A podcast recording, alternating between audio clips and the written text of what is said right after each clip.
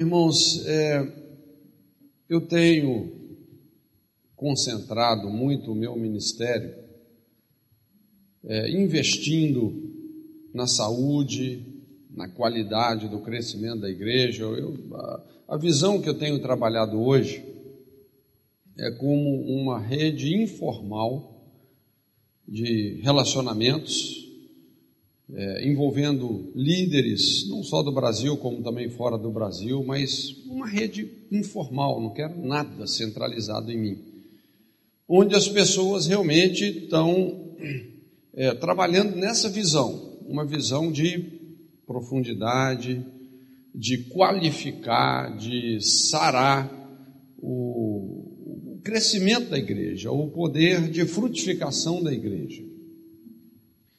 E como o pastor Luiz Hermínio falou, aí você tem que trabalhar muito nessa visão de, de reforma, de lidar com alicerces, lidar com fundamentos.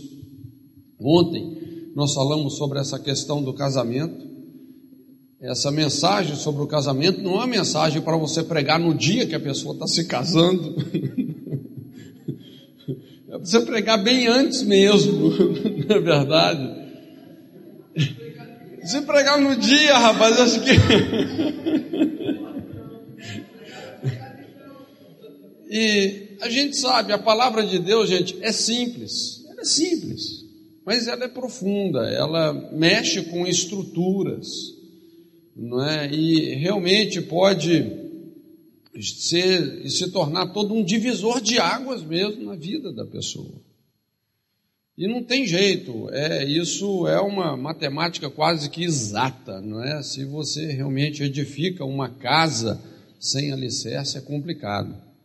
E nós sabemos que não é nós que vamos fazer a obra de Deus, nós somos a obra de Deus. Nós estamos em construção.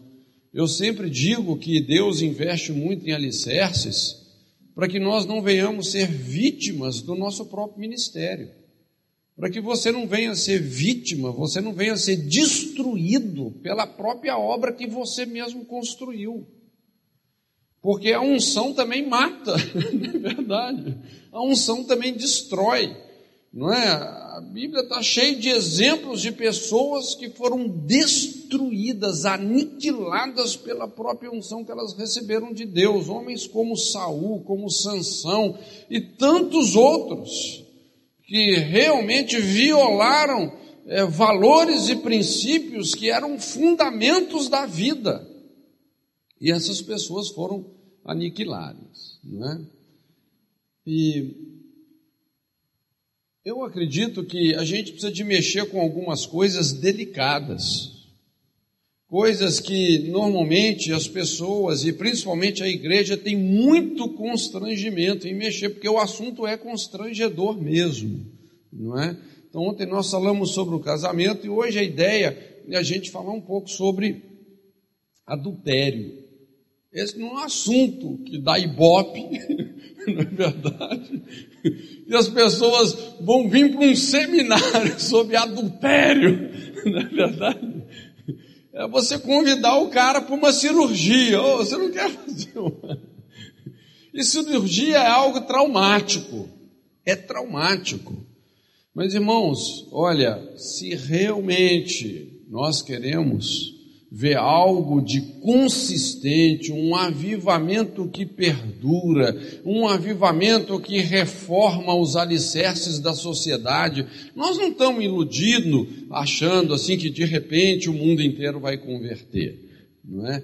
Mas olha, quando um avivamento verdadeiro vem, ele impacta os valores da sociedade. Muita gente realmente tem é, é profundamente afetada com isso, não é?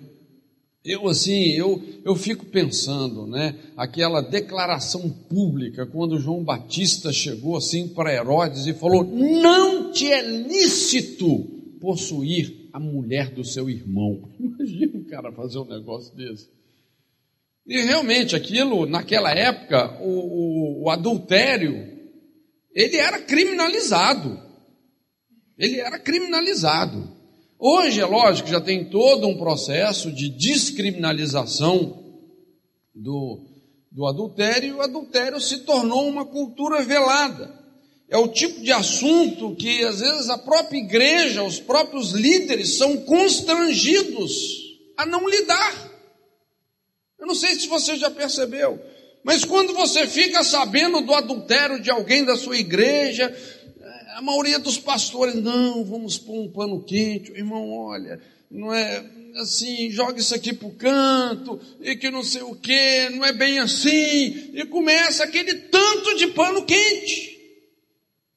E de repente essas situações, lógico, elas vão estourar numa série de circunstâncias que envolvem a vida conjugal, a vida familiar, a vida ministerial da pessoa. E veja bem, a gente que já vem trabalhando anos e anos, tendo que lidar, tendo que conviver com os bastidores da vida de muita gente. Eu costumo dizer assim que a área que nós lidamos no corpo de Cristo é o intestino. A gente, a gente trabalha assim com o esgoto do corpo de Cristo. Então a gente ouve, o que a gente ouve das pessoas, gente, não, não, é pesado. Entende? E a gente observa às vezes as pessoas chegam, ô oh, pastor, eu estou com uma crise conjugal, estou com um conflito na família, um conflito na vida financeira, não é? Aquele tanto de faz uma oração para mim, faz uma reza forte, não é? Precisando de uma benzedura, precisando de tudo. Né? Mas quando você começa a cavar realmente, você vai mexendo no que tem que ser mexido, não é? Problemas têm raízes, pessoas têm raízes, não é? Não adianta só você lidar com aquela situação sem ir realmente nessas raízes. Aí você começa a chegar nessas questões que precisam ser resolvidas. Questões principalmente como o adultério. É? E então, de repente, as pessoas só querem a libertação até esse ponto. A hora que você começa a falar como é que tem que tratar da ferida, ah, pastor, mas aí já não sei e tal, né?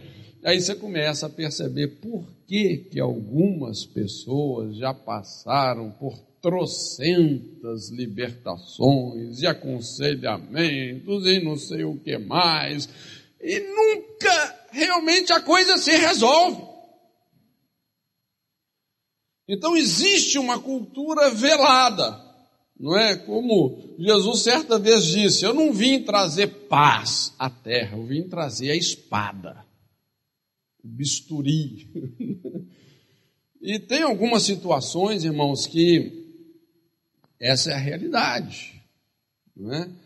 E o meu objetivo é trazer uma compreensão para você, não é? Trazer um entendimento. É, a gente precisa de construir um entendimento. Eu gosto de trabalhar muito, realmente, é, construindo discernimentos e entendimentos, porque isso é o que nos ajuda nos, nos diversos casos que a gente tem que enfrentar, principalmente como pastores, não é? Eu não estou aqui para te dar uma receita de bolo, mas eu estou aqui para realmente te dá um entendimento que vai poder te nortear em muitas situações específicas e realmente você poder fazer a diferença, não é? Mas o que acontece é isso, em geral, as famílias elas estão tentando sobreviver em meio a muitos problemas e várias situações assim periféricas, que na verdade elas estão no fundo, no fundo, orbitando em torno desse eixo, desse problema que é um dos problemas mais sérios da igreja hoje, que é o problema do adultério. É assustador. É assustador os índices de adultério dentro de uma igreja. É um negócio assustador. Hoje está ficando difícil, é difícil Sinceramente, é difícil você ouvir de um homem que fala assim: olha, eu nunca traí a minha esposa. Irmãos, isso é difícil, está se tornando uma coisa rara. E está ficando mais difícil agora também você encontrar uma mulher que fala: olha, eu também nunca traí o meu marido. Não, essa é a realidade. E aí a gente começa a perceber até o nosso, a nossa quantidade, o nosso crescimento, às vezes está sendo até um atestado da nossa baixa qualidade.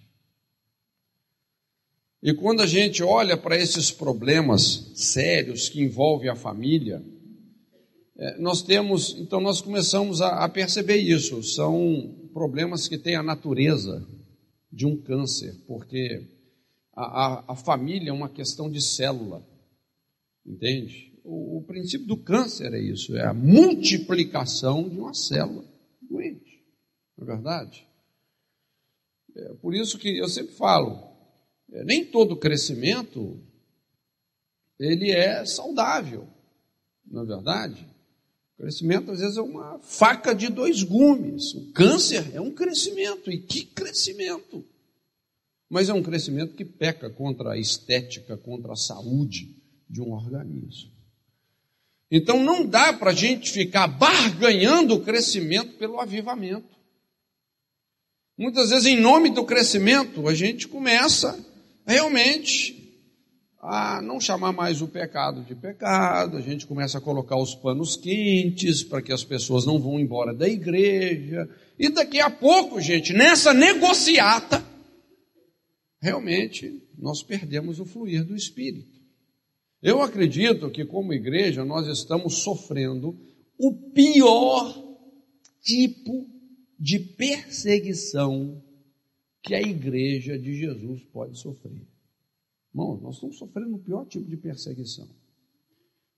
É, quem é crente assim mais velho, há uns 20, 30 anos atrás, pessoal, a igreja ficava muito com medo da perseguição comunista, não é? Porque o modelo que a gente tinha de perseguição é aquele que acontecia na Rússia, atrás da cortina de ferro, da cortina de bambu. Tinha gente que guardava até alimento desidratado, porque se a perseguição vier e tal. Mas veja bem, gente, nós estamos sofrendo o pior tipo de perseguição, que é a permissividade. É uma perseguição infiltrativa onde a pessoa vai negociando os valores, vai sendo seduzida e corrompida por toda essa inversão de valores que a gente vê no mundo. A permissividade já não se chama mais o pecado de pecado. O irmão chega e fala: Ah, é, pastor, porque eu tenho uma fraqueza, eu não posso ver uma mulher que eu adultero com ela. Já não é mais pecado, é uma fraqueza, é uma doença, não é isso, é uma doença que eu tenho. Não é os mais não, é um espinho da carne, pastor, isso é meu espinho na carne. Então, assim, mas essa é a realidade hoje. Então é muita gente que consegue, o cara é um artista, ele consegue conciliar a luz com as trevas numa facilidade. Ao mesmo tempo que ele está cantando no louvor, ele está saindo com a mulher do companheiro. É, infelizmente.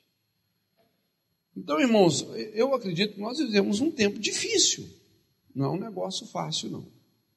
E a gente precisa de mexer com essas estruturas. É, eu tenho ministrado muito sobre o que eu chamo aí a perda dos vínculos familiares quando as pessoas começam a não mais saber quem é pai, quem é mãe. Hoje é comum você ver uma pessoa que fala: Olha, rapaz, eu nem faço ideia de quantos filhos eu posso ter no mundo aí afora. Porque o cara já rodou tanto, já saiu com tanta gente, ele já não sabe mais quem é filho, quem não é. E o coração dessa ferida, gente, é esse processo da marginalização do marido processo da marginalização do pai e do marido. Irmãos, se nós não lidarmos com essa questão da marginalização, inclusive nós vamos chegar nisso daqui a pouquinho, não é? Mas se a gente não trata com isso, nós vamos desenvolver uma igreja profundamente doente. Então isso é cultural, principalmente nos países latinos, é cultural essa questão da marginalização do marido e também do pai, não é? A gente sempre explica isso dentro da, dessa lógica do esquema Jezabel, o homem se abdicando do seu sacerdócio, não é? é? Hoje, por exemplo, a gente tem essa questão da cultura machista. O que, que é o machismo? É como é quando o homem ele é, tem a necessidade de se autoafirmar na sua masculinidade. A gente sabe que um dos uma das principais características de uma pessoa que vive uma crise de identidade é autoafirmação, não é? Na verdade, existem muitas características que denunciam uma crise de identidade. Mas uma das principais é a autoafirmação. Quando uma pessoa ela tem necessidade de dizer que ela é uma coisa, porque no fundo ela está em conflito. Porque se você é algo, você não tem que provar nada para ninguém, né? Você é, aquilo flui. Agora, se você precisa provar que você é, você precisa de provar que você é o líder, você precisa de provar que você é macho, irmãos, tem alguma coisa errada nisso, não é? E culturalmente, o que que acontece? Qual que é o ensino cultural sobre isso? O homem, para ser homem, tem que ser mulherengo, cachaceiro e violento. Senão ele não é homem. Não é? Se ele não sai com tudo quanto é mulher, ele se sente ameaçado na sua masculinidade, ele pode se sentir diminuído na sua masculinidade. Porque ele não sai com todas. Ou se ele não é uma pessoa que realmente tem a coragem de se viciar legal, né? tomar todas, ele também pode se sentir diminuído na sua masculinidade porque ele não tomou o copo de pinga na frente dos amigos.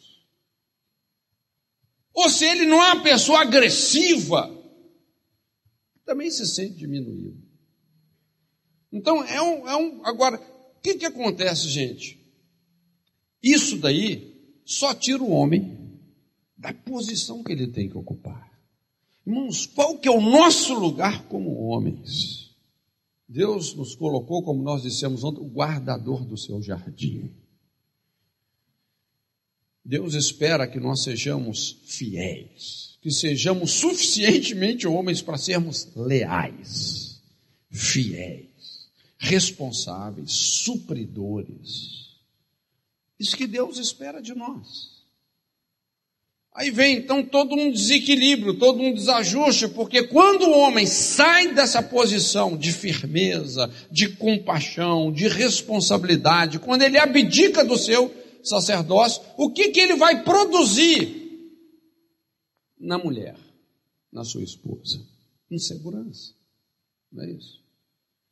E nós sabemos que emocionalmente, o que uma mulher mais procura num homem é segurança.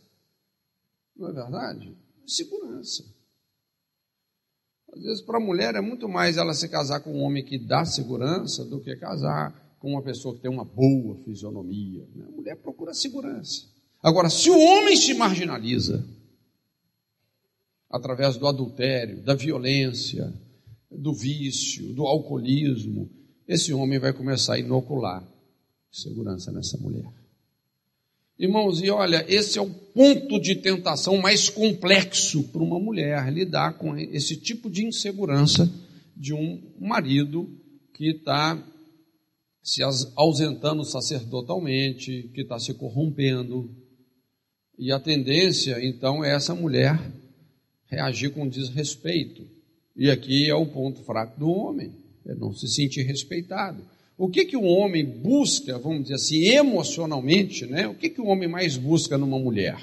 O homem quer ser respeitado, né? Por isso que muitas vezes vem esse machismo, que ele está buscando, no fundo, o que, que ele está pedindo, o que, que ele está até mendigando. Esses caras que chegam com aquela pinta do fortão e tal, às vezes o cara é um pedinte. Ele está pedindo, me respeite. Eu preciso de respeito. Mas quando o homem se marginaliza, ele não vai receber respeito.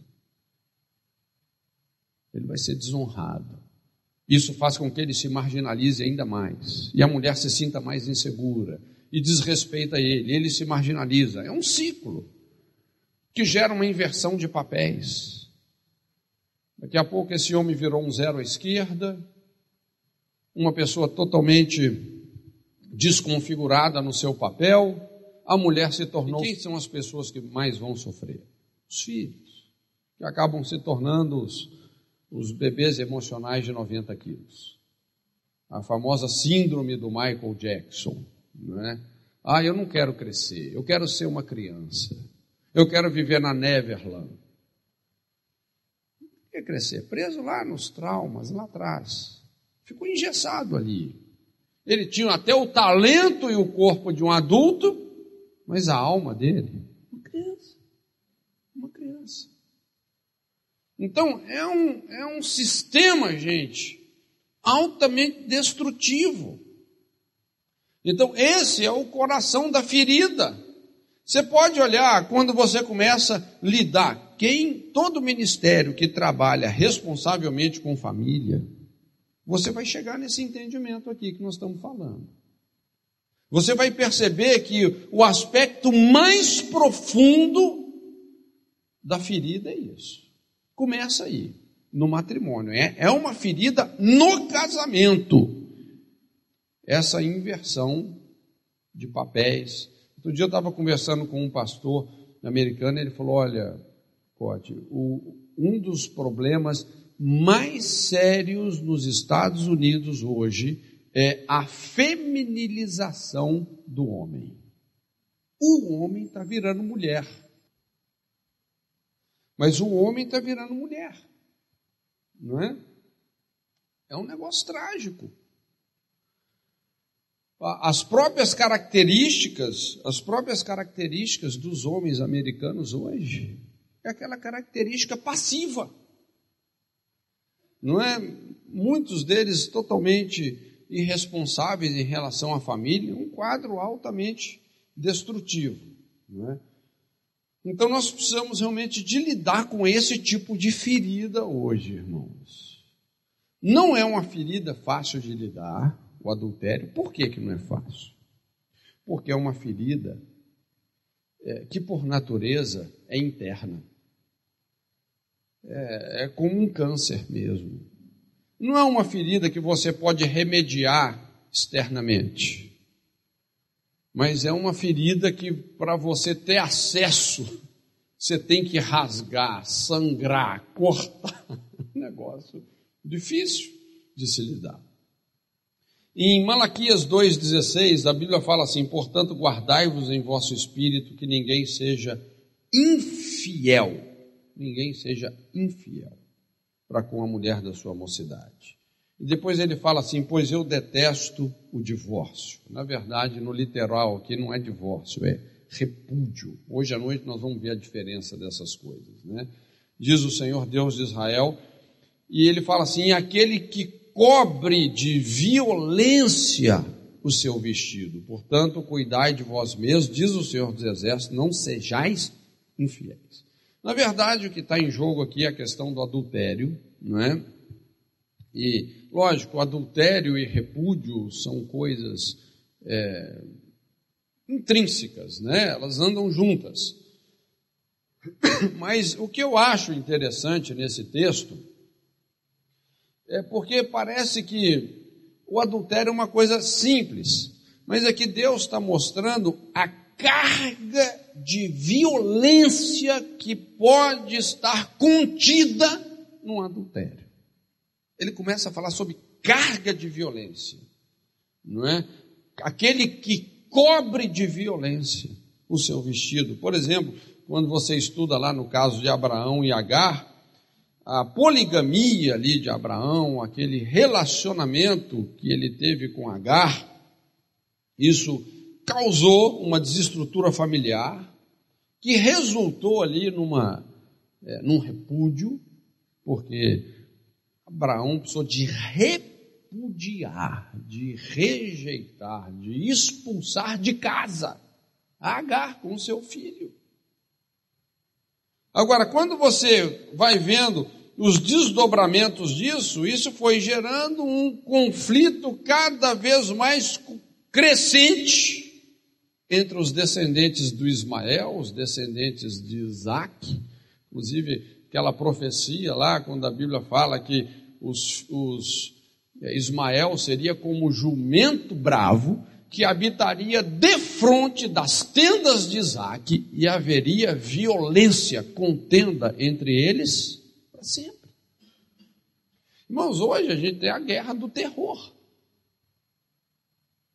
Onde é que essa guerra do terror, que é uma guerra cultural entre todo o bloco islâmico e o mundo judaico-cristão, isso começou aonde? No adultério. No adultério. Você está entendendo onde que um adultério pode chegar? Então, olha só, eu quero ser bem prático com você. Vamos ver aqui algumas implicações. Isso, é, muitas dessas coisas são, assim, conclusões que a gente chega é, pela própria prática do aconselhamento, tá, gente? São, são coisas práticas, né? É, então, vamos analisar internamente o que se observa quando um matrimônio sofre a violação de um adultério? Na prática, o que, que acontece? É, a primeira coisa é essa, é a marginalização espiritual e ministerial da pessoa que adulterou. A pessoa se marginaliza. Começa a haver um processo de marginalização. Como a gente falou, né? É, é interessante, tentando descobrir por que, que os homens têm uma participação tão tímida e às vezes até inexpressiva nas igrejas em geral. E essa é uma grande questão. Eu, às vezes, eu já conversei com muitos conselheiros, muitos pastores sobre isso. Essa é uma questão que às vezes sempre ficou no ar. Por que que na maioria das igrejas os homens têm uma participação tão tímida? Você marca uma reunião de oração, às vezes 90% são mulheres. Lógico, graças a Deus isso hoje está mudando. Mas eu, eu já fui em igrejas, eu me lembro, eu, ouvindo um pastor de uma igreja, inclusive famosíssima no, no, no Brasil, e o pastor falou: Cote, aqui é uma luta. Você faz um evento para mulheres, 4 mil mulheres. Você faz um evento para homens, 60 homens. Então por que, que os homens têm uma participação tão tímida? Tão tímida. E o que, que então se descobre? Essa é a questão. Não é que os homens. Por que, que os homens não têm autoridade na igreja? Porque eles já perderam a autoridade na família. Eles já deixaram de ter autoridade na família há muito tempo. Já se tornaram marginalizados na família há muito tempo. Aí o que, que você vai encontrar? Uma situação de adultério, não é? aquela coisa assim velada que nós falamos. Então, no fundo, no fundo, esse cara, ele é até convencido do evangelho, mas ele está numa prisão de infidelidade. Então, normalmente, antes do homem perder a autoridade na igreja, a hora que você vai ver, ele já se desmoralizou no casamento, na família, há muito tempo. Há muito tempo. E você tem então aquele homem que de vez em quando ele até vai na igreja, mas é um marginal, periférico. Ele nunca experimentou o poder de andar no centro da vontade de Deus. Ele está sendo roubado disso. Às vezes são poucos homens hoje que você vê na igreja que eles falam: olha, eu estou no centro da vontade de Deus. O meu coração, as minhas forças, a minha vida é para Deus. Gente que está vivendo só na periferia, só na marginalidade. Espiritualmente deslocados, perdidos. Então, essa é a primeira implicação do adultério. Hoje, a gente vê, irmãos, uma população enorme de homens que são os crentes marginais, os crentes periféricos, os caras que eles só rodeiam, mas eles nunca experimentam o centro da vontade de Deus. A segunda implicação do adultério é que perturba emocionalmente o casamento. Produz uma obsessão por ciúmes, desprezo, competição, desentendimento crônico, todo tipo de ligação do casal. Irmãos, é impressionante. Você que lida muito com aconselhamento de casais, isso é fortemente característico. De repente você vê casais que o, o homem fala A, a mulher entende B. De repente tem ali um ciúme, que é uma coisa que você percebe assim: olha, é um negócio muito demoníaco. Um espírito de ciúme, de quebra de comunicação competição, desentendimentos crônicos. Você esgota o seu repertório de aconselhamento tentando promover um entendimento, mas não tem jeito, você não chega em lugar nenhum. Eles não se acertam. E muitas vezes acabam até se divorciando, vamos dizer, por incompatibilidade de gênios. Mas os gênios aí são, são, são um demônio mesmo, não é aquele gênio da lâmpada, não. Porque, na verdade, o adultério não só traz espiritualmente uma pessoa estranha para dentro do casamento, né, ou a presença do amante ou da amante, mas aí uma intromissão demoníaca. Lá em Ezequiel, a Bíblia mostra o ciúme como um espírito é um espírito. Entende? E por isso que por mais que você argumente, tentando promover o um entendimento, irmão, tem um boi na linha. Entendeu? Tem uma tem uma vaca na linha. tem uma distorção.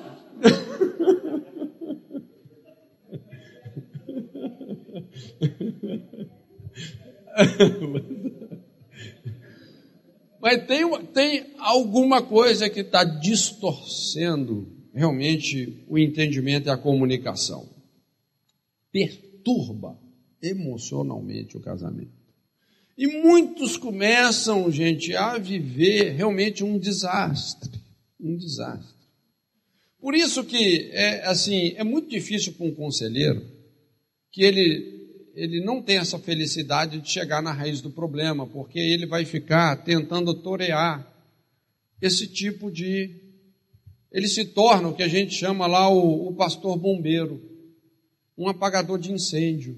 Ah, o fulano ali entrou em crise, aí você vai lá e tenta apagar um incêndio. Ah, entrou em crise de novo, aí você vai apagar um incêndio. Quer dizer, você não está pastoreando as pessoas, você está pastoreando as crises.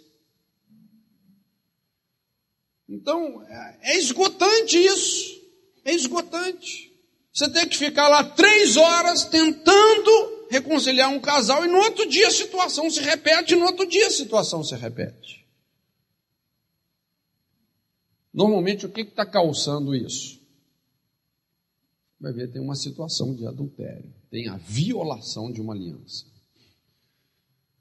Uma outra implicação do adultério é que o adultério endemoniza a cama contamina espiritualmente o leito, produzindo em um dos cônjuges ou em ambos inibição, interrupção ou até mesmo aversão sexual, um pelo outro.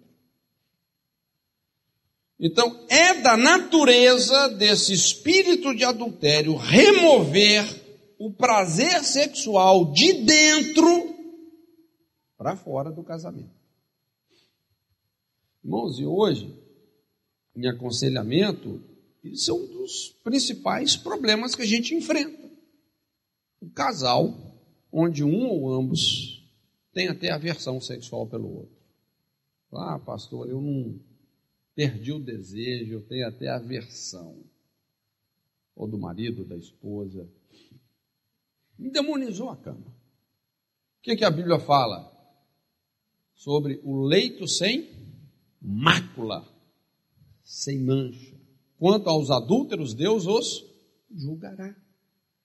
Não é? Então, o adultério, o escritor de Hebreus, ele está deixando claro que o adultério, ele gera uma mácula, uma mancha. Mas isso é uma linguagem espiritual para traduzir é, a infiltração de um espírito maligno, um espírito de aversão sexual, de ojeriza sexual, dentro do casamento. Porque qual que é a intenção desse espírito? É fazer migrar o prazer sexual de dentro para fora. Porque quando o prazer sexual acaba dentro de um casamento, gente, tem algo muito errado. Isso é uma bomba relógio. Daqui a pouco a pessoa realmente vai ficar presa em outros relacionamentos fora do casamento. E esse é o princípio do, do desastre. O desastre familiar, social, ministerial, tudo. Uma outra coisa aqui é que o adultério desprotege sexualmente a vida dos filhos. Essa é uma outra implicação séria, gente. Não é? Por que, que você percebe assim que a Bíblia lida de uma maneira tão forte com a questão do, do adultério, da quebra de aliança? Porque isso sempre tem uma conotação geracional.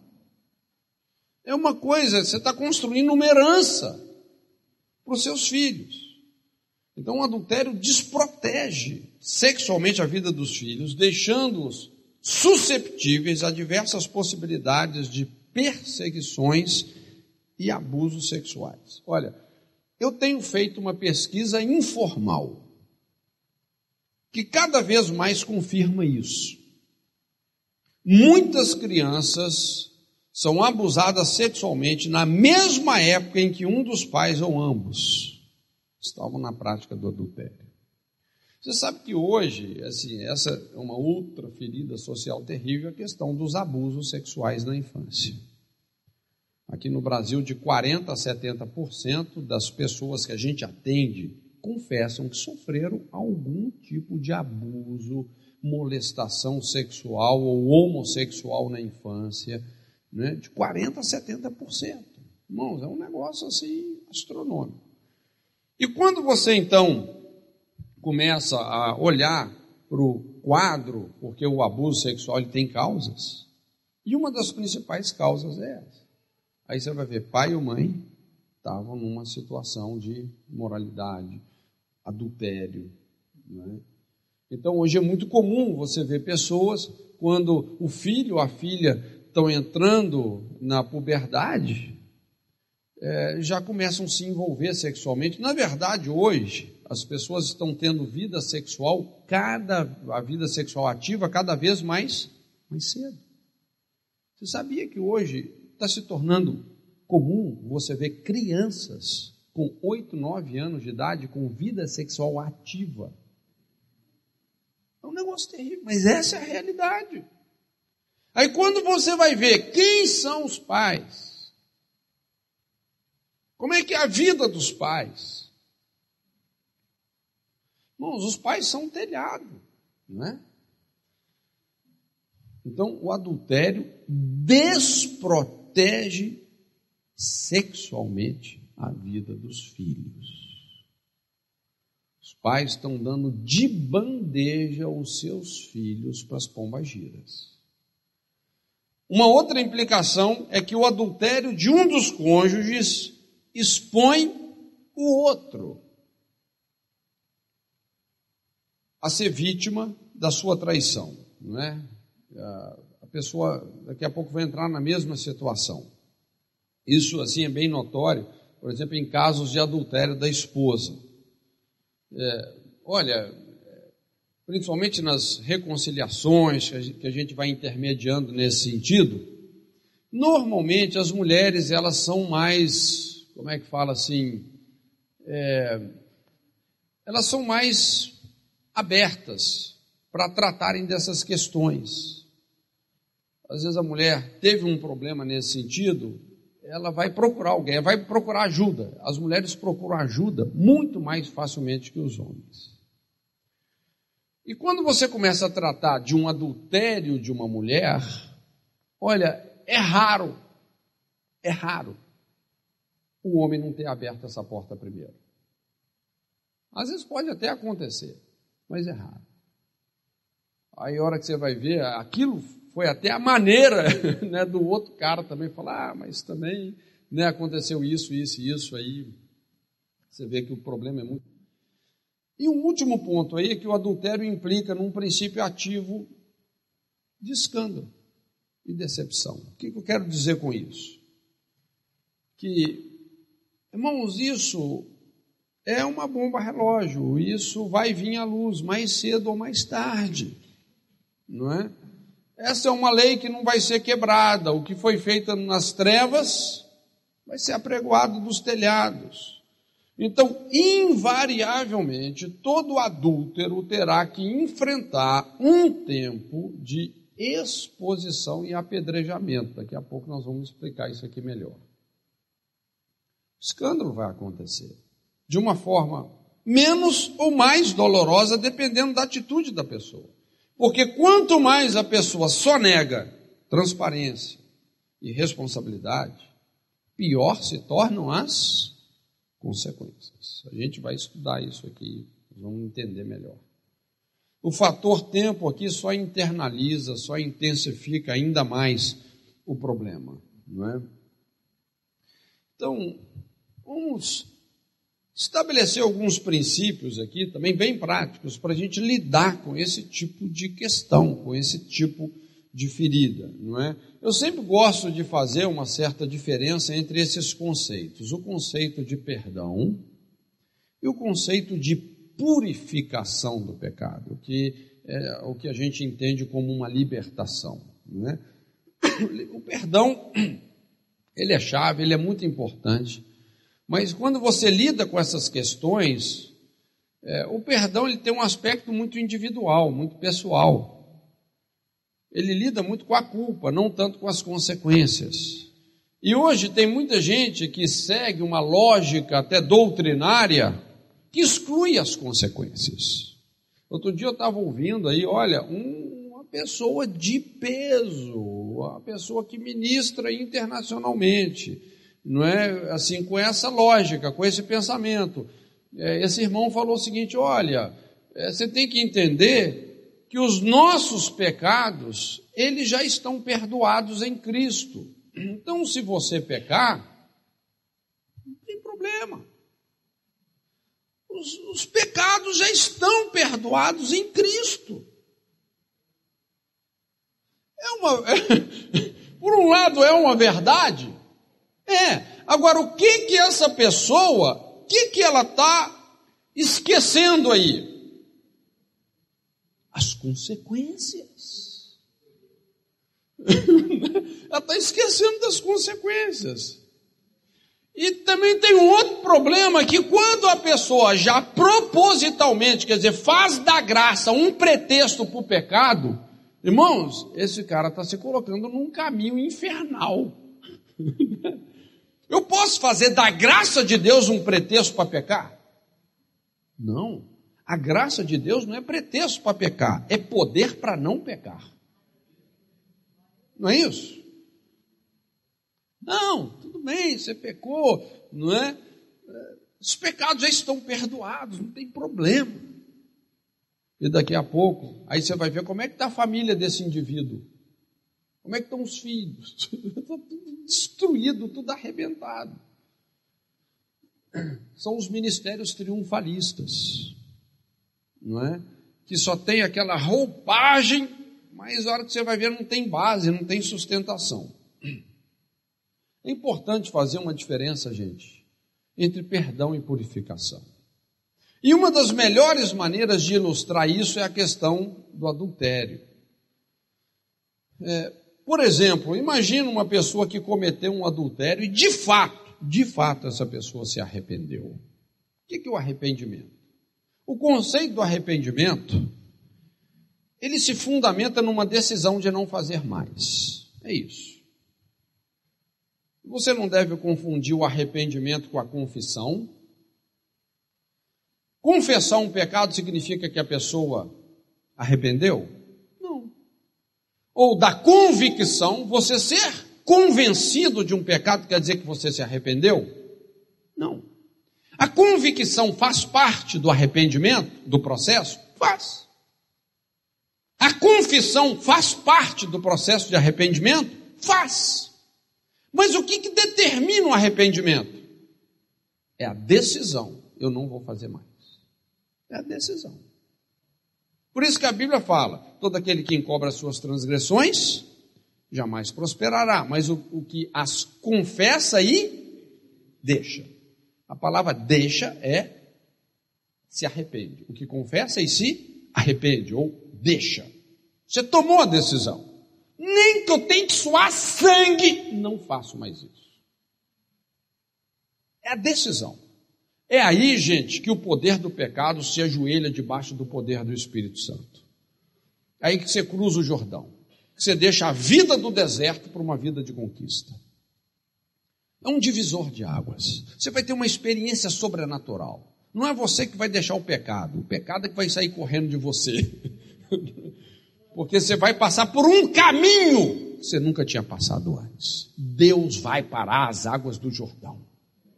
É sobrenatural. A base, lógico, a base do arrependimento, da santidade, é a vontade. É a decisão. Mas quem tira o coração de pedra e dá um coração de carne que guarda os mandamentos é Deus. É, é do céu isso, gente. E quem nunca experimentou essa experiência sobrenatural num arrependimento, às vezes a pessoa, às vezes ela tem a tendência de acumular ainda mais fortalezas, raciocínios de desesperança que ela não pode ser liberta daquilo. Mas quando a pessoa conhece o poder do arrependimento, ela sabe, olha, o pecado não terá domínio sobre vós. Então, uma pessoa que adulterou, se arrependeu, Deus perdoou essa pessoa? Perdoou ou não perdoou? Perdoou, ela está perdoada.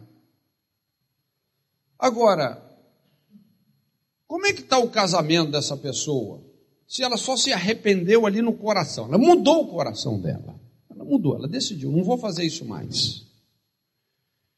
Mas só o arrependimento é suficiente para lidar com as consequências da situação que ela construiu? Obviamente que não. não é? Então essa pessoa foi perdoada, mas ela não foi purificada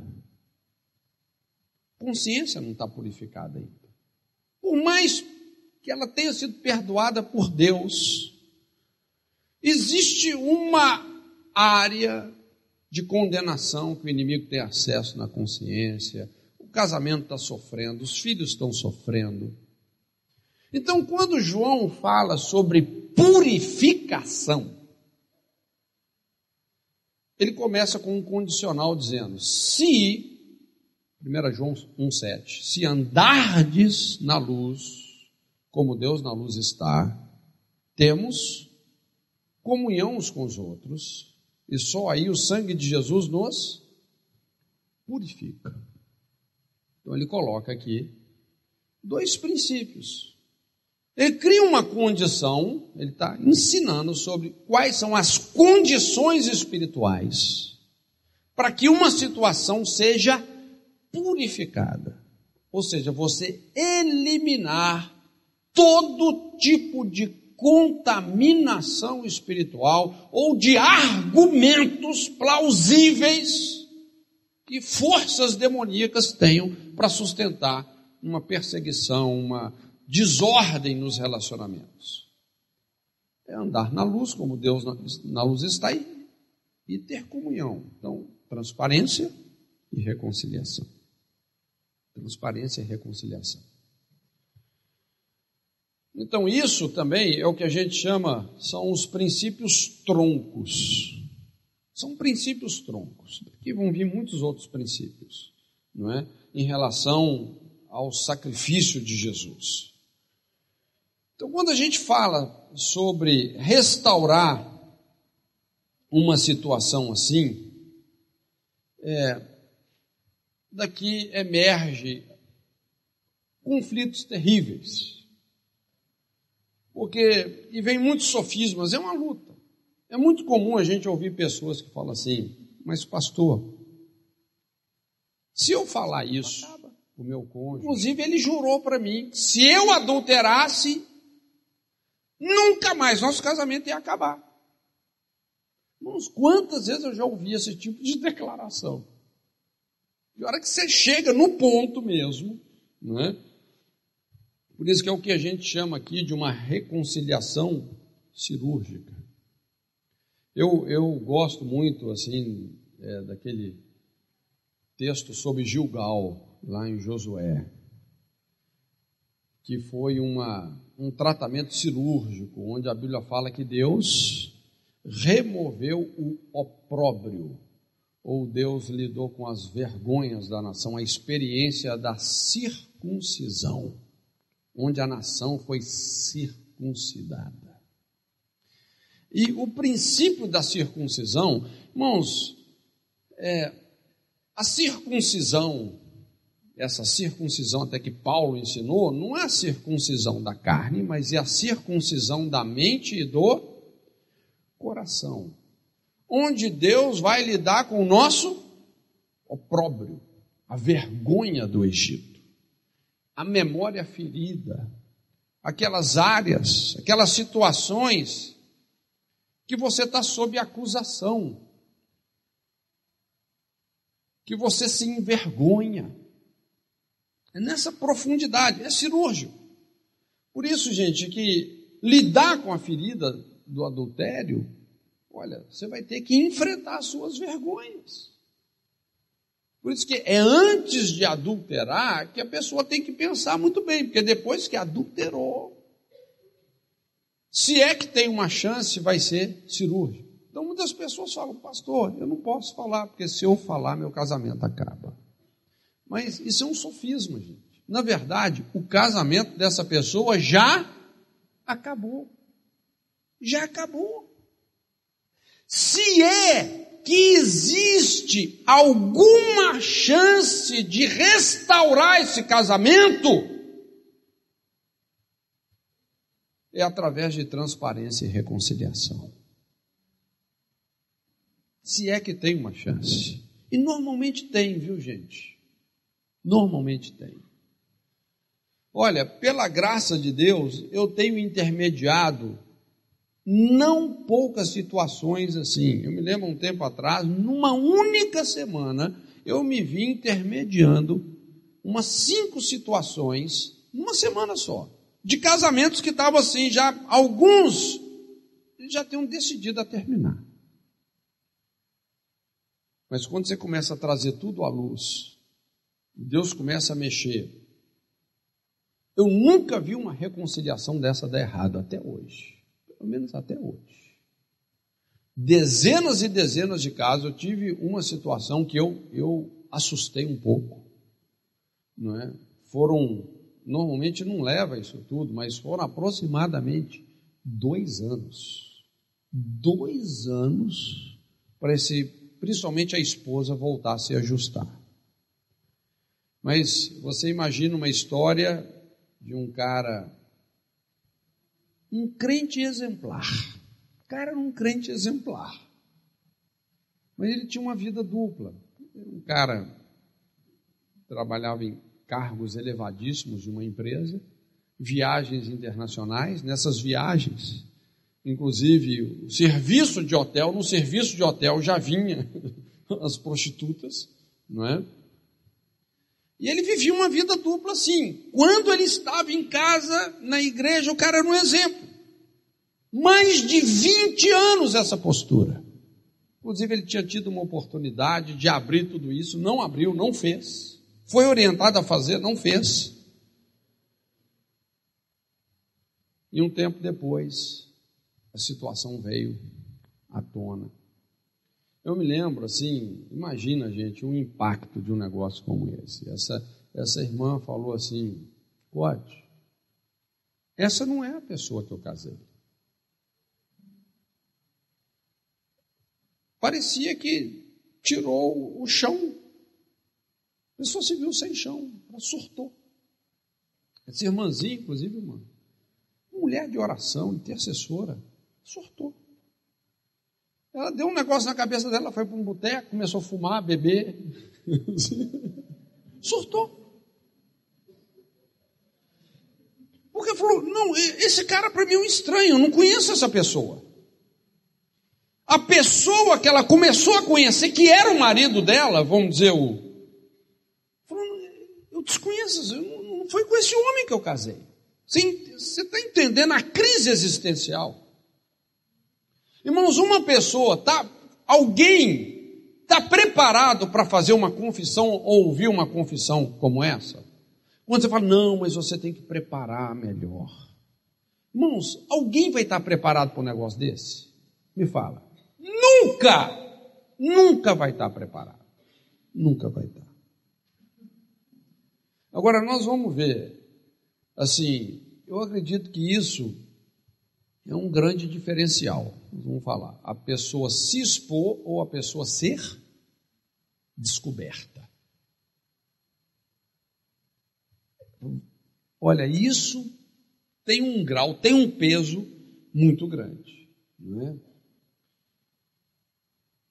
Mas é importante entender, olha, por isso que tem certas coisas, irmãos, tem certos pensamentos que a gente não pode nem tolerar. Pensamento de desviar, adulterar, entendeu? Coisa que você não pode deixar entrar na sua cabeça, pelo amor de Deus.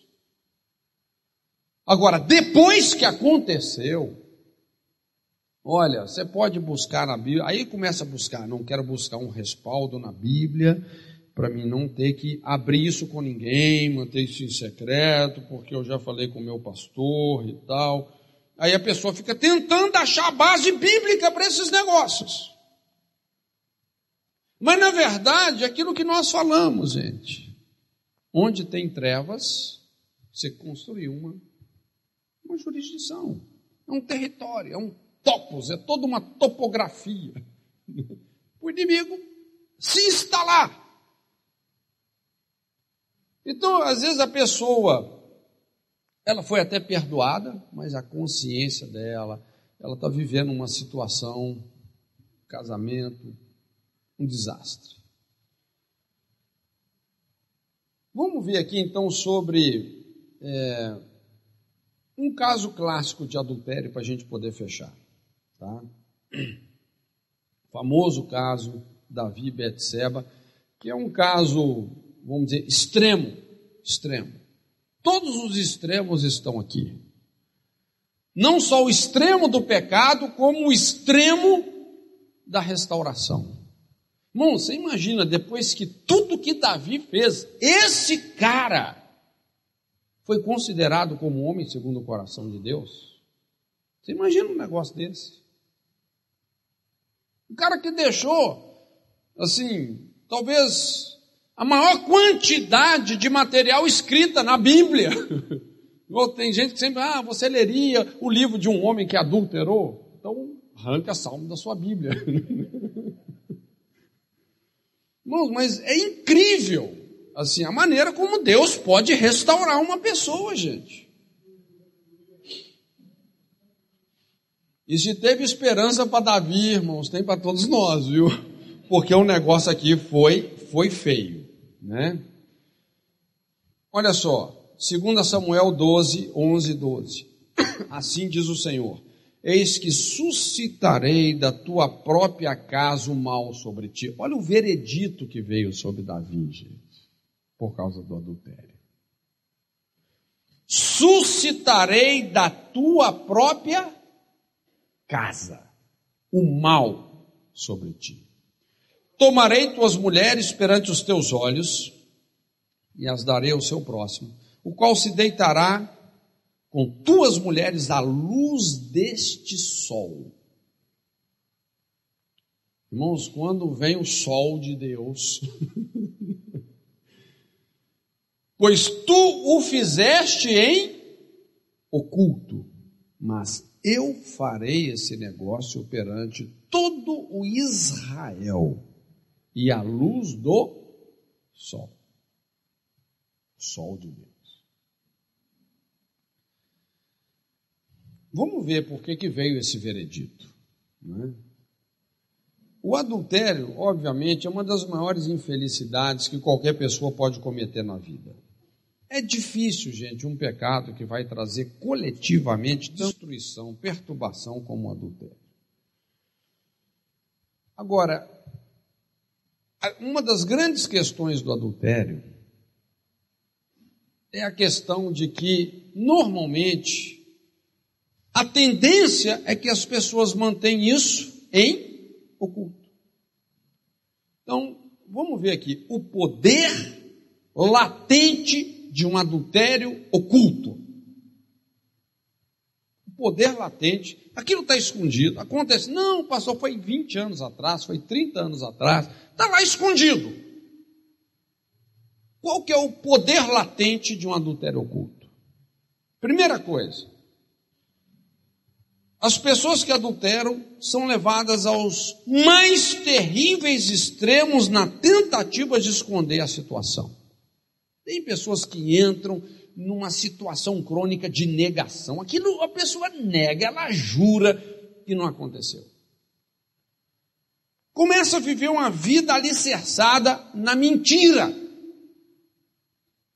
Irmãos, Davi chegou a assassinar para manter esse negócio escondido. Você consegue imaginar isso? O cara queria tanto esconder o adultério que ele, ele assassinou o cara que era mais leal a ele. Eu tenho uma mensagem que eu falo sobre Davi versus Urias, porque Davi versus Golias, Davi deu uma surra, mas Davi versus Urias, esse cara apanhou feio. Meu Deus do céu. Rapaz, Urias, apesar de ser um dos caras mais leais, chegou num ponto. O cara era tão fiel, porque Davi falou: não vou dar um jeito desse cara pensar que o filho é dele, não é meu, porque Betseba engravidou tirou o cara da batalha, falou: não, vai lá para sua casa. Né? E o cara já estava talvez meses fora. E ele falou: era um cara tão identificado na batalha, falou: não, os meus homens estão dormindo ao relento, eu não vou entrar na minha casa. Que que é isso? Não teve jeito. Chegou num ponto, olha, leva esse recado lá para o Joab era a sentença de morte dele. Ele levou o recado da morte e não leu. Davi assassinou Urias com a espada dos filhos de Amon. Olha só que coisa estranha. Quem eram os Amonitas? Os filhos de Ló. O Ló era o pai e o avô de Amon ao mesmo tempo. Os amonitas eram terríveis. É esse espírito de violência, imoralidade. Pessoas que adulteram são levadas aos mais terríveis extremos na tentativa de esconder a situação. Segunda coisa, o adultério, quando ocultado, traz um dos piores tipos de definhamento da alma. Olha a declaração de Davi, Salmo 32, versículos 3 e 4. Enquanto guardei silêncio, consumiram-se os meus ossos pelo meu bramido durante o dia todo, porque de dia e de noite a sua mão pesava sobre mim, o meu humor se tornou em sequidão de estio. Então, a vida espiritual da pessoa entra em um processo crônico de definhamento que viabiliza o quê? Novas recaídas, compulsão pecaminosa, podendo causar até uma destruição completa. A pessoa se definha, se enfraquece. Terceira coisa, terceira coisa que é, mostra esse poder de um adultério oculto, não é? Mais cedo ou mais tarde, a situação vai vazar. Não é aquilo que nós falamos. E aqui é, existem duas formas de lidar com adultério que podem produzir consequências bem diferentes que nós falamos. O primeiro é você se expor.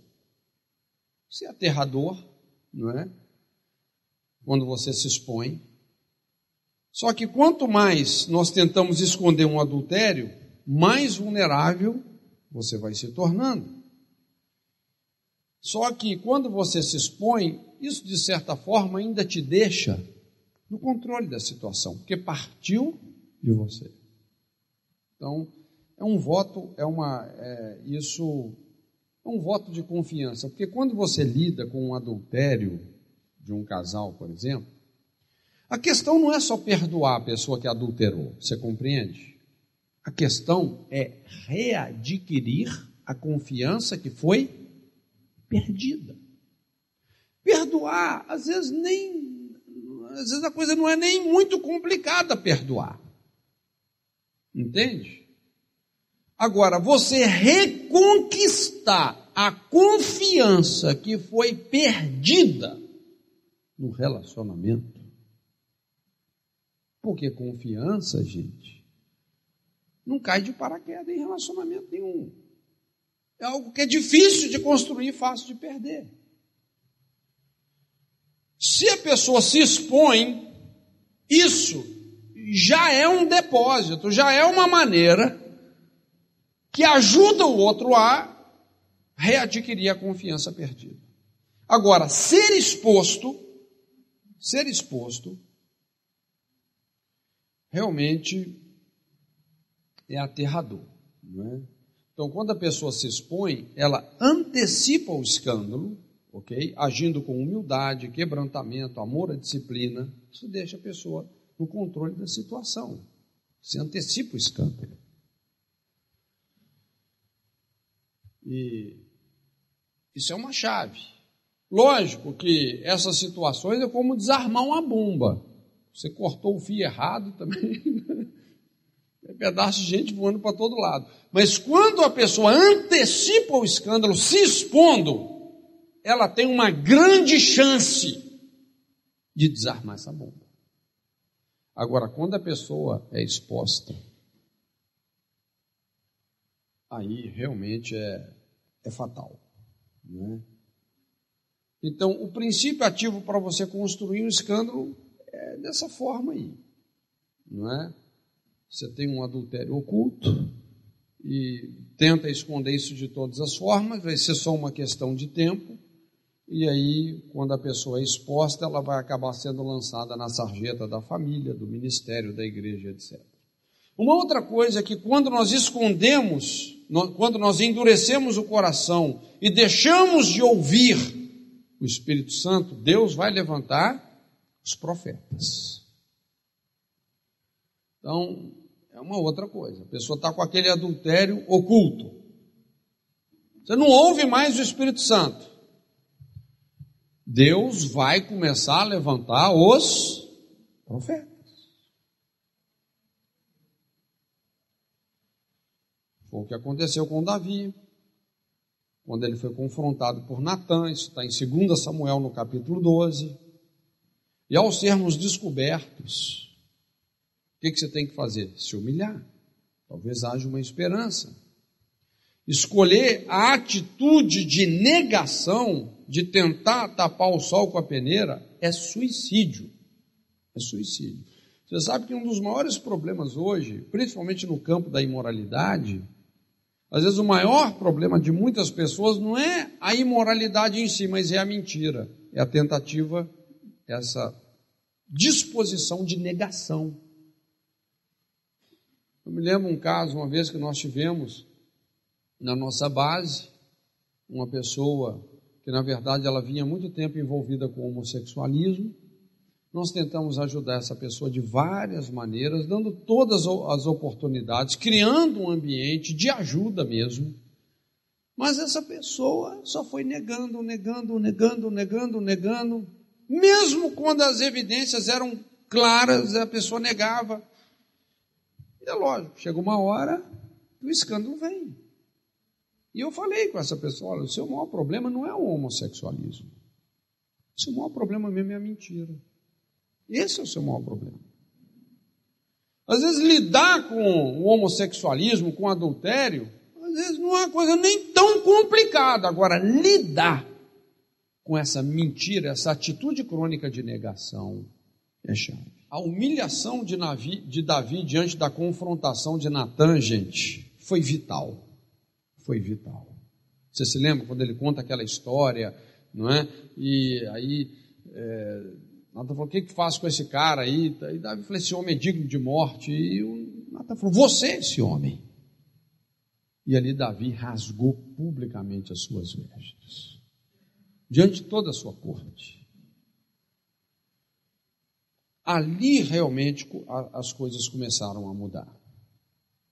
Um outro ponto é esse: que mais cedo ou mais tarde esse pecado vai nos achar, causando um grande estrago nos relacionamentos familiares. A palavra veio: suscitarei da tua própria casa o mal sobre ti. A traição, gente, está implícita no adultério. Lógico, traição está associada aos relacionamentos mais íntimos. Você não pode ser traído por um desconhecido. O máximo que você pode ser enganado, não traído. Traído você só pode ser por uma pessoa íntima, não é? E o adultério desencadeia um processo de traição, decepção, perdas com as pessoas que nós mais amamos, que menos esperaríamos. Por causa principalmente de toda essa tentativa de negação e de esconder o problema que Davi teve, chegando a assassinar Urias, veio um veredito forte, porque o que, que o profeta também falou? A espada não se apartará da sua casa. Irmãos, a família de Davi foi arruinada. Seu primeiro filho com Betseba morreu. Aminon estuprou Tamar.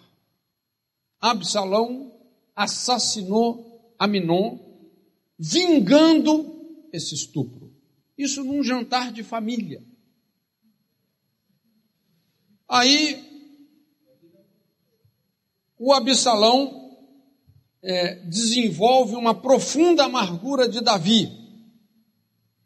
E alguns anos depois, gera toda essa rebelião que nós vamos ver aqui daqui a pouco. E acaba sendo assassinado por Joabe, que era o sobrinho de Davi e o chefe do seu exército. Irmãos, olha, uma trilha de morte e destruição. Aquele que cobre de violência as suas vestes. É uma coisa interessante também você estudar os capítulos 5, 6 e 7 de Provérbios, para você ver onde é que um adultério te leva. Não é? Exatamente para um lugar de morte, de destruição, até que a flecha lhe atravesse o fígado. Não é? A princípio, tudo é muito sedutor.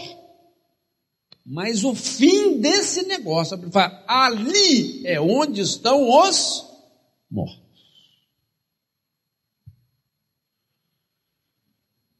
E um outro princípio, gente, é que o que os pais, uma outra conclusão que a gente chega desse poder latente do adultério oculto, é que o que os pais fazem às escondidas, os filhos farão à luz do dia.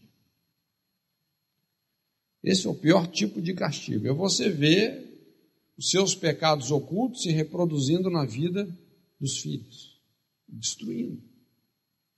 Nem sempre, lógico, nem sempre, ok, mas muitas vezes. A rebelião dos filhos nada mais é que um efeito colateral do pecado secreto dos pais. Muitas vezes é o que acontece. Em 2 Samuel 12, 11 12 fala: Tomarei tuas mulheres perante os teus olhos, darei ao teu próximo, qual se deitará com tuas mulheres à luz desse sol. Você fez em oculto, eu vou fazer perante o sol. Né? O que Davi fez em oculto, quem que fez a luz do dia? O seu filho, Absalão. O espírito de traição que levou Davi ao adultério atacou Davi através de Absalão, seu filho. Então ele se deita com as concubinas do pai, demonstrando a sua intenção realmente de assassinar o rei. Né? Então vamos ver como enfrentar as consequências do adultério. Como é que Davi lidou com isso? Como é que você cura uma ferida como essa, gente? Como é que você cura uma ferida como essa?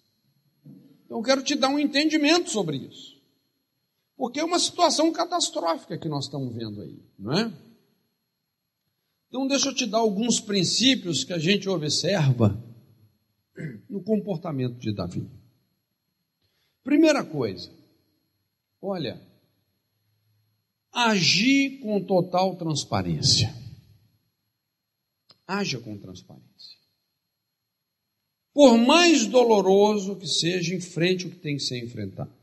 Ao ser confrontado pelo profeta Natan, como eu disse, Davi rasgou as suas vestes, o seu coração, se humilhou. Só aqui, depois de mais de um ano, que ele estava escondendo aquele pecado, começou a sua restauração. Mas lógico, isso foi só o começo, e depois vieram muitas coisas. Então, só reforçando o que nós já falamos, o adultério é o tipo de pecado que produz uma ferida tão interna que só pode ser extirpada cirurgicamente. É uma situação delicada. É o tipo de reconciliação cirúrgica. Você consertar um adultério demanda uma reconciliação cirúrgica. Por isso que é muito importante uma sábia intermediação, não é? Muita paciência e fidelidade até a cicatrização total dessa ferida. Não tem como um cônjuge confessar um adultério para o outro sem feri-lo profundamente. Mas essa ferida, gente, é o que nós chamamos a ferida do médico. Você lembra lá em Oséias, quando a Bíblia fala? Em Oséias, qual que é o contexto do livro de Oséias? Deus estava lidando com o quê? Com o adultério da nação. Você já estudou o livro de Oséias? Um dos livros, por um lado, assim, mais feios e mais lindos, que mais revelam o verdadeiro amor de Deus. Só para você ter ideia, assim, do, é, do cenário profético, Deus pediu que Oséias representasse a sua situação tirando uma prostituta, uma meretriz do prostíbulo e se casando com ela. Porque Deus estava casado com uma meretriz. Então Deus ele fala: "Eu faço a ferida e eu curo, e eu saro". É a ferida cirúrgica, é a ferida do médico. Imagina uma pessoa que tem um câncer terrível. Ah, mas coitado, o médico vai ter que cortar a carne dela. Mas se não cortar, você não chega no, no câncer. É a ferida do médico. Não adianta você querer poupar, ah, vamos, vamos dar aqui uma, uma morfina para ele não sentir dor. Gente, a morfina não vai resolver nada. Vamos botar um pano quente, uma compressa de água quente. Olha, é cirúrgico é necessário abrir, cortar, rasgar, sangrar. Por mais dolorosa que seja a ferida feita pelo cirurgião, na verdade, essa ferida é, na verdade, necessária, terapêutica. Esse é o poder da transparência. Transparência. Quando você olha, então, depois que Davi rasgou as suas vestes, na verdade não foi só as vestes, mas ali ele rasgou o seu coração, ali ele se expôs. A gente vê esse processo da destruição dos filhos, ele começou a sofrer as consequências. Por anos, a espada não se apartando da sua casa. Irmãos, imagina quando Aminon estuprou Tamar. Imagina, sua filha sendo estuprada pelo irmão. E Davi sabia, ele sabia, que ele produziu aquilo. Imagina a dor. Eu não sei se você consegue imaginar assim, o dilema que Davi ficou, porque o que, que ele tinha feito com Aminon? O que, que ele deveria ter feito com Aminon? Ele tinha que ter sentenciado Aminon à morte. Mas era o filho dele. E ele não fez isso, ele não conseguiu fazer isso. Aí quem que fez? o outro. O Absalão fez. Aí quando o Absalão assassina Aminon, imagina o coração de Davi. Rapaz, no funeral de Aminon. E Davi sabia que aquilo era um desdobramento de tudo aquilo. Ele ouviu do profeta, o profeta explicou para ele: rapaz, a espada não vai se apartar da sua casa. Meu Deus. Então ele tenta se afastar um pouco de Absalão, e Absalão fica ainda mais ferido. Mas o espírito da traição, do adultério, a maneira como ele assassinou Urias, o adultério, a traição. Esse espírito da traição estava dentro da família, atacando Davi por parte dos seus familiares mais íntimos. E ele tendo que administrar essa situação toda. Até que isso culmina num golpe de Estado. O negócio culminou num golpe de Estado. Absalão estava obcecado em assassinar o pai.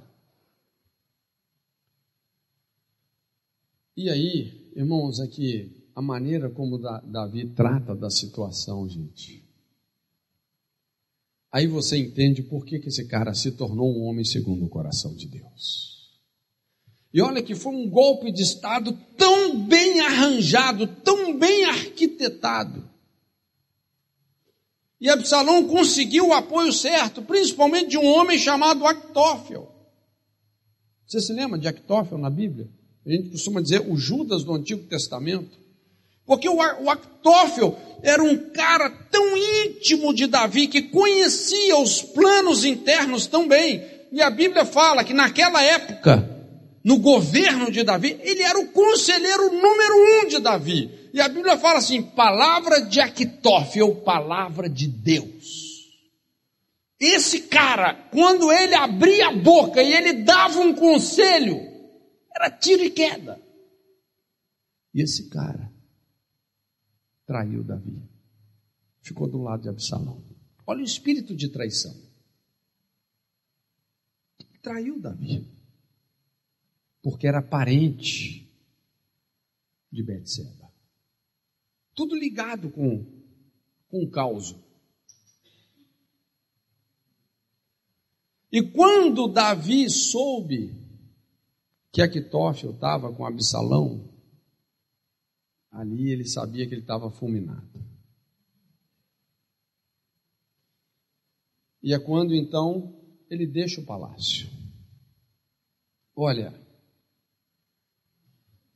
esse é um passo-chave.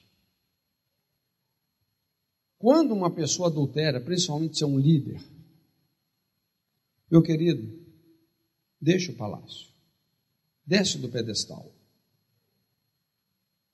A Bíblia fala que o adultério vai te trazer perdas em. Você vai perder tudo, você vai passar por um processo de perda. Você vai ter que abrir mão das conquistas que foram feitas.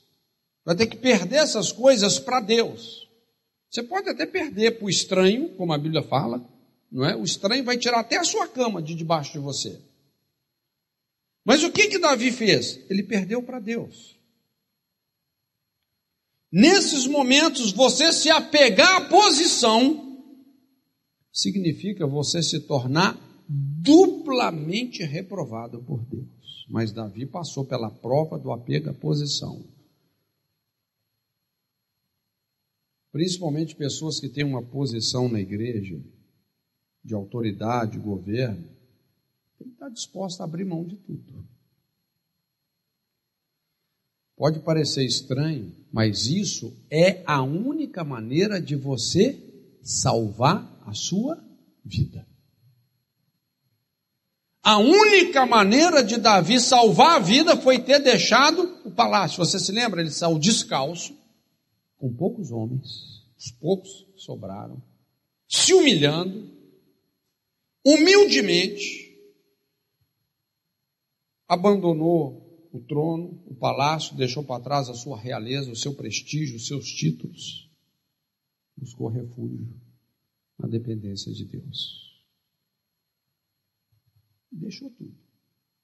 Deixou sua coroa, deixou o trono, sua realeza, deixou tudo, tudo. Ele abriu mão de tudo. Deixou o palácio. Esse é um ponto-chave. Então, agir com transparência diante da confrontação profética, deixar o palácio. Terceira coisa, discernir e suportar o tempo de apedrejamento. Presta atenção nisso que eu vou te dizer. Olha, toda pessoa que adultera vai ter que enfrentar um tempo de apedrejamento. Vai vir. Para Davi, o apedrejamento se tornou literal. Quando ele deixa o palácio, ele teve que enfrentar Simei. Simei. 2 Samuel 16, 13. A Bíblia fala assim: prosseguiam, pois, o seu caminho, Davi e os seus homens, enquanto Simei ia pela encosta do monte. Tinha um barranco, então do barranco, o Simei ficou ali em cima fala assim, na encosta do monte de frente dele, caminhando e amaldiçoando, e atirava pedras contra ele e levantava poeira. O cara levantou a poeira, o cara fez um carnaval. Jogando pedras em Davi, amaldiçoando, amaldiçoando, amaldiçoando, jogando pedra. Mas Davi sabia que aquilo estava acontecendo por causa do seu pecado, seu pecado. Deus falou: o seu pecado, Davi, vai te visitar. As coisas no reino de Deus não são imediatas, não, gente. Veja bem, isso aqui é anos depois. Ele for avisado disso. Quem estava em xeque aqui não era Absalão, não era Simei, era ele mesmo. Então ele entende o que estava acontecendo. E diante disso, o que que Davi faz? Ele abaixa a cabeça, suportando o apedrejamento sem nenhum revide. É interessante que Abissai, um dos seus valentes, um dos poucos que ficaram com Davi, o Abissai, ele falou assim: Davi, eu vou arrancar a cabeça desse cara agora. Quem que é esse cão morto para fazer uma coisa dessa com o rei? E Davi falou: Absai, você não vai fazer nada. Deus está usando Simei. Deus. Deus mandou ele me amaldiçoar. Irmãos, olha o discernimento de Davi. Qual que é o padrão de você falar aqui? O diabo está usando esse cara. Davi não falou, o diabo está usando o Simei. Davi falou, Deus está usando Deixa ele me amaldiçoar, deixa ele jogar pedra. É Deus, isso é Deus, é um processo de Deus na minha alma. Porventura Deus vai transformar todas essas maldições em bênçãos. Deixa falar. Deixa ele levantar poeira. Deixa pôr o ventilador na farofa, né? Deus vai transformar essas maldições em bênçãos.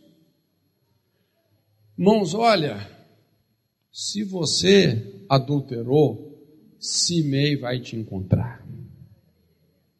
Simei vai te encontrar. Deus vai mandar um Simei no seu caminho. E Simei representa toda a agressão verbal, espiritual, conjugal, familiar, social, ministerial que vem como consequência do adultério. Aguenta isso calado. Aguenta calado. Esse caso que eu falei aí, desse irmão, falei, meu querido, é o tempo de apedrejamento. Eu não sei quanto vai durar. O dele durou dois anos. Dois anos de apedrejamento. É inédito, um apedrejamento inédito. Aguenta calado. Isso, na verdade, não é um ataque do diabo, é uma prova de Deus.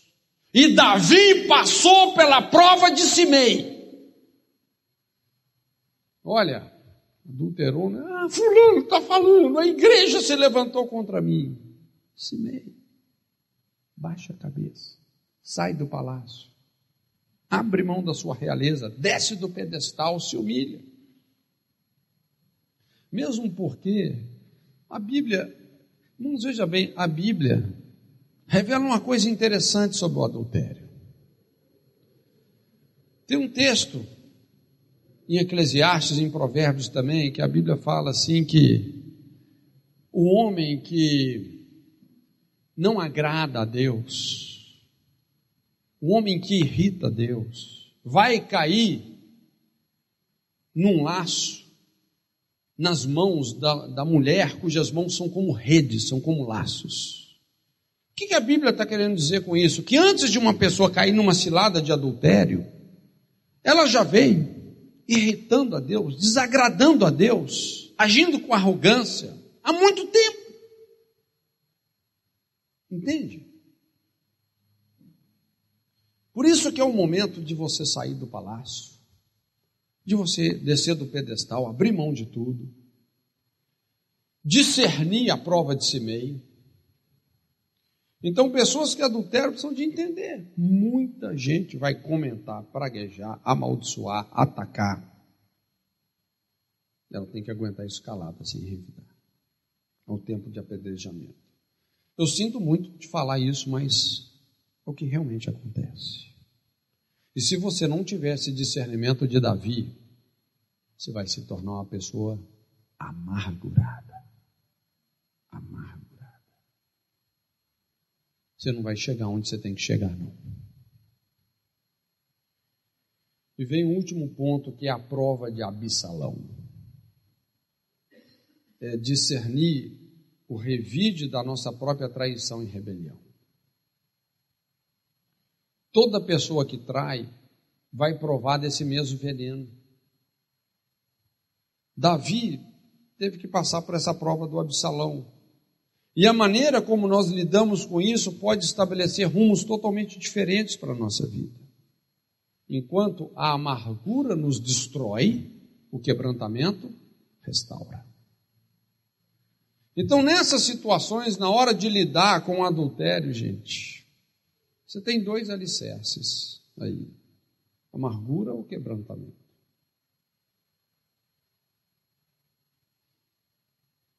depois de se humilhar perante Semei, Davi intercedeu por Absalão. Então nós temos que discernir a nossa própria rebelião e infidelidade nos, nos atacando através das pessoas que mais amamos, que mais nos são preciosas. E mais uma vez, Davi não lutou contra a carne nem contra a sangue. Na guerra de Davi, aquela toda aquela projeção de uma guerra civil, de uma revolução, Davi não lutou contra carne e sangue. Absalão representa essas pessoas que são como filhos, porém feridos, questões não resolvidas, pessoas que se tornaram é, potencialmente vulneráveis a trair. São esses levantes internos que podem trazer uma destruição implacável. É a traição do adultério se voltando contra a pessoa multiplicadamente. Mas lógico, o pivô não era Absalão. O pivô de tudo aquilo não era Absalão.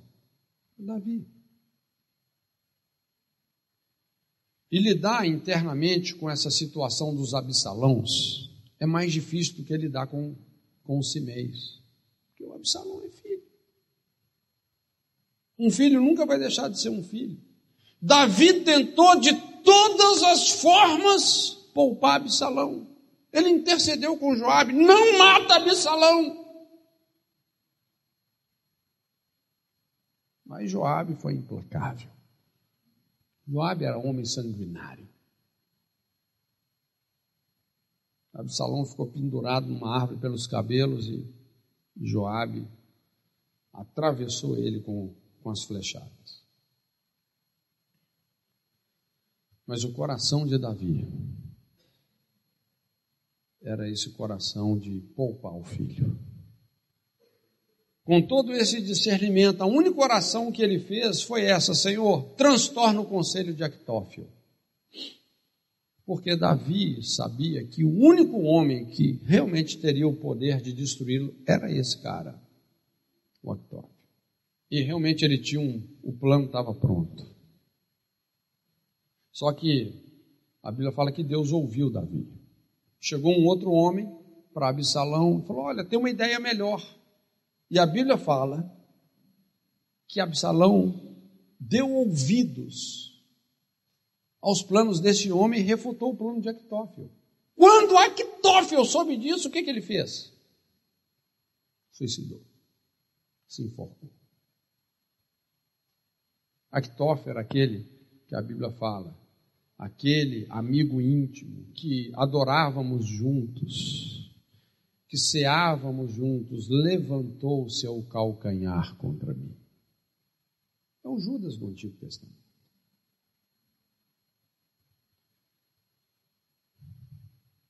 Mas a gente percebe que o pivô da situação toda era Davi. Ele suportou todas essas provas. A prova da posição, do palácio, da realeza, um apedrejamento, Simei, Absalão.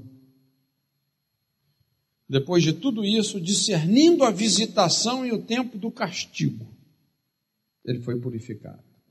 Ele suportou calado toda correção e afronta, foi aprovado em todas essas questões.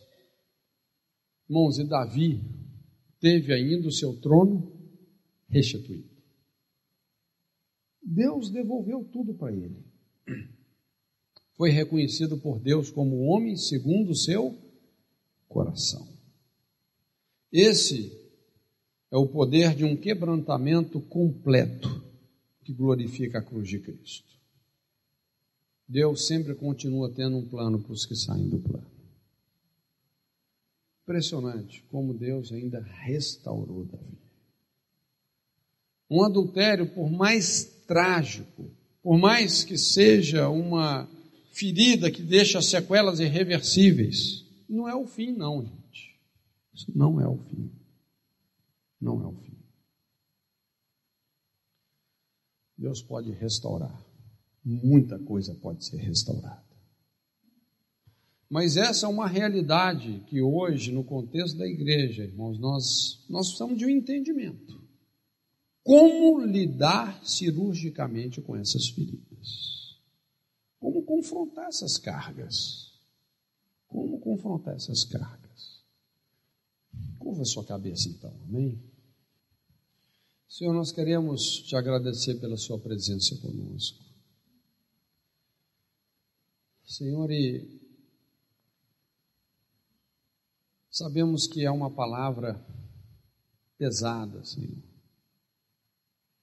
Não é fácil lidar com essas dores, com essas cargas, com essas feridas que trazem transtornos existenciais, que mudam o rumo de gerações. Senhor, mas nós não queremos ser superficiais com o Senhor, porque sabemos que o Senhor não é superficial com ninguém. Por isso, Senhor, que o Senhor possa realmente trabalhar na nossa estrutura e que o Senhor também nos habilite a ajudar aqueles que precisam de ser ajudados, Senhor. Que o Senhor nos dê um entendimento. Que o Senhor nos faça realmente compreender, Deus, a maneira de repararmos essas feridas que, quando não são reparadas, vão repercutindo e tendo desdobramentos que geram realmente é, facções terríveis, destruições, a gente nem pode calcular a dimensão. Ajuda-nos, ó Deus. Que realmente o Seu Espírito nos ilumine, seja em situações que estamos inseridos dela ou naquelas que precisamos de ajudar outros. Que o Senhor realmente nos dê a sua graça, Senhor.